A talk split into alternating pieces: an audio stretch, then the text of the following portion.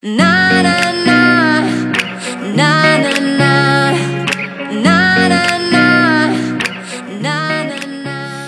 Hello，大家好，我是小暖。Hello，大家好，我是老王，我们是拥有很贵器材的人像图书馆 FM 钱很会花，做啥事还没做。为情怀买单。是的，是的，就器材党的心理是要先把器材买上去，再开始做做别的事情。OK，那今天我们是第一期的改版之后的节目，然后来聊一下接下去的人像图书馆小伙伴们的一些行程。对，就我我从冰岛回来已经接近一年多，呃，一年多没有理发，一年多没有出去玩了，然后今年。终于要有一个比较长的旅行。对对，而且是，而且是就是很突然，就就就是林老师，你那天上午看到，嗯，洛杉矶往返机票只要两千块的时候跟我说的时候，那我说去呗，反正我之前去过有美签的，然后马上就找了另外一个我们的摄影师，另外一个小伙伙伴对，然后大家聊了一下，四个人马上就凑了一辆车，凑了然后一辆车就出发了。准备去自驾。那其实老王之前也有去过美国，对对对，然后这个是第二次了。是的，在那个算是蜜月旅行吧，虽然说是三个人去的，不是两个人的蜜月旅行，三个人的蜜月旅行。呃，那这次的美国嗯自驾之行和之前的行程啊，包括嗯去的地方有什么不一样？嗯、呃上次的话，基本上七县几个特别有名的点跟地方我们都去到了，你就比如说像嗯优胜美地啊，然后嗯像那个圣地亚哥啊。就这些，嗯、包括洛杉矶，包括旧金山，就就努力等于说是要，因为没去过嘛，对吧？然后就会去一些，呃，我们所理解的想要去的地方，包括拉斯维加斯，嗯、包括死亡谷，就这些都是我们就感觉是西线去西线必要经过的路。然后这一次的话，可能会，呃，因为林老师跟小宝也会去嘛，然后嗯，就会选一些大家感兴趣的点。嗯然，后这次也是西线吗？对，这次也是西线，因为飞上次飞的是旧金山，然后这次飞的是洛杉矶嘛。嗯，上次是去了几天？上次好像去了，呃，十十十四五天吧。哦，那差不多。这次好像据说也要去半个多月。对对，这次是五月五月一号到五月十五号回来。嗯嗯，呃，因为我们都知道，其实美国挺大的，要好好玩的话，其实还是要花挺多时间。呃，包括一个旅行的计划，可能都是要做的比较详细。嗯，那可能对于一个非常大的国家来说，一次都是玩不够的，所以要去好多趟，可能才能够玩到比较细致的地方。对大多第一次去都是走马观花，所以这次去的也是自驾，是吧？对，那。为什么对自驾会情有独钟？嗯，我我我觉得吧，这个有点像，就是，呃，其实美国西线呢本来就其实比较适合自驾，因为路都会比较好开，然后像，嗯、每个城市每个城市之间的话，它不会特别折腾。就如果说你没车的话，那你不是，嗯比如说你洛杉矶去。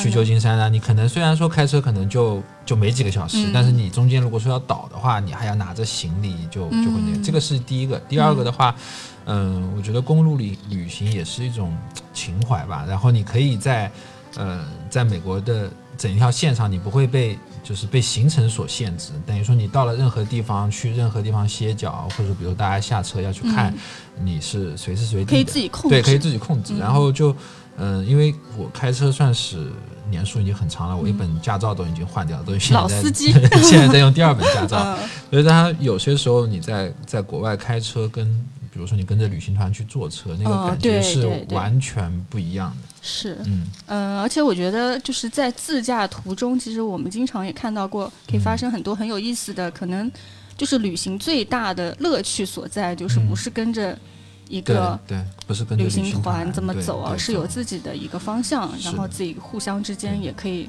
如果有两三个司机的话，大家也哎可以轮轮着来分摊。是的，而且很多就是像我，虽然说我去的地方也不是特别多，但是有些很多，包括像之前去冰岛，包括去美国，嗯有很多让你感动的那个旅行瞬间，不一定是说啊，你你你到了那个优胜美地那个打卡的那个、嗯，那个那个前面，然后你觉得嗯哇，好好美，然后它是很多那种你开在路上，然后就可能对突然对有对别人来说，可能这是一个就是一个拐弯处，一个一个一个点啊，你就觉得特别好。或者当下突然嗯，感觉就打动到你是的，就我们，我记得我上次去优胜美地，那个是我我开的车，我们从那天早上从优胜美地出来的时候，然后那个因为山里都是那个薄雾嘛，然后它又是那种就是那种两边的树都是非常高的，然后跟我们车子一起开的时候，旁边就是闪过几只鹿，啊，对，然后但是我、因为我在开车，我没有拍到嘛，然后然后嗯。大神坐在我的那个副驾驶室上，嗯然后他用手机拍到的。嗯。然后那个你想想看，那个山间的路，然后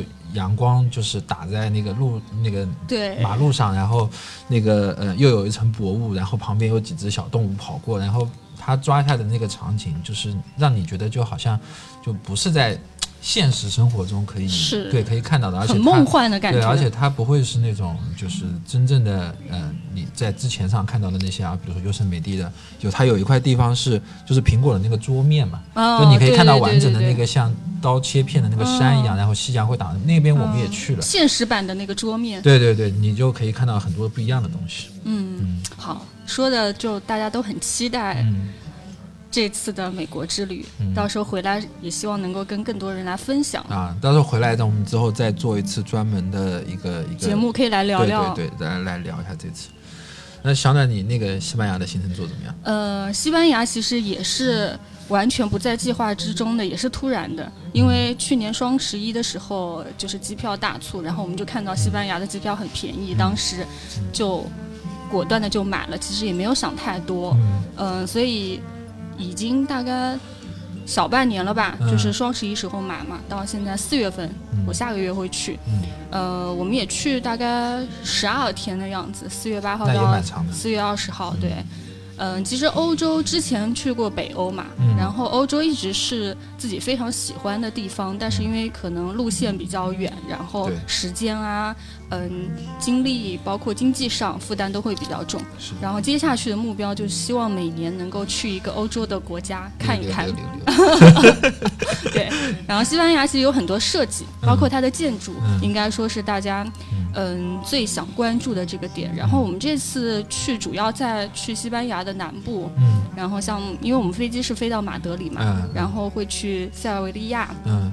嗯，然后我会去一下呃里斯本，嗯。因为里斯本虽然算是葡萄牙，但是跟西班牙南部会比较临近，然后啊。所以中间也会抽几天去里斯本。嗯呃，所以基本上在一个城市待三天左右吧。啊三现在定的是三到四个城市三。到四个城市。那那你们女女生怎么解决从一个城市去另外一个城市？坐大巴？呃，其实欧洲内部有他们的。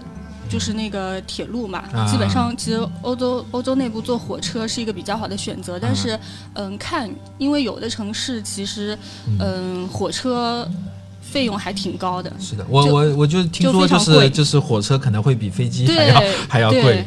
所以我们从马德里去嗯。嗯，塞维利亚的时候是坐了订了那个火车，嗯。但是后面飞其他城市的话，还是选择了嗯飞机，啊。因为主要一个是时间成本，嗯。就是有的时候坐火车可能要五六个小时，啊。飞机一个一个半小时都很近嘛。嗯嗯呃，一个小一个半小时到两个小时就可以到了，所以会节省很多的那个在路上的时间。嗯呃，然后另外一个的话就是，嗯、我觉得各种出门的话，各种交通方式都可以体验一下。啊，但也是对，就是它的那个那个铁路线可能跟国内的会有点对那天我们还开玩笑，因为我自己去日本比较多嘛，我说新干线开两个小时就到了，他们那边要开四个小时。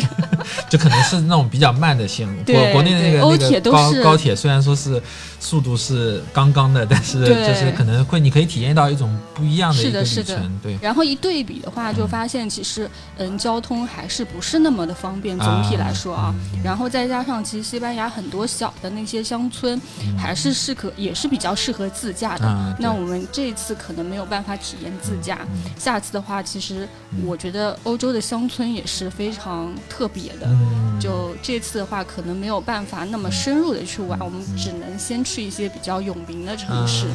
嗯那有那个行程上，你就弄到现在为止，有没有什么特别期待的点？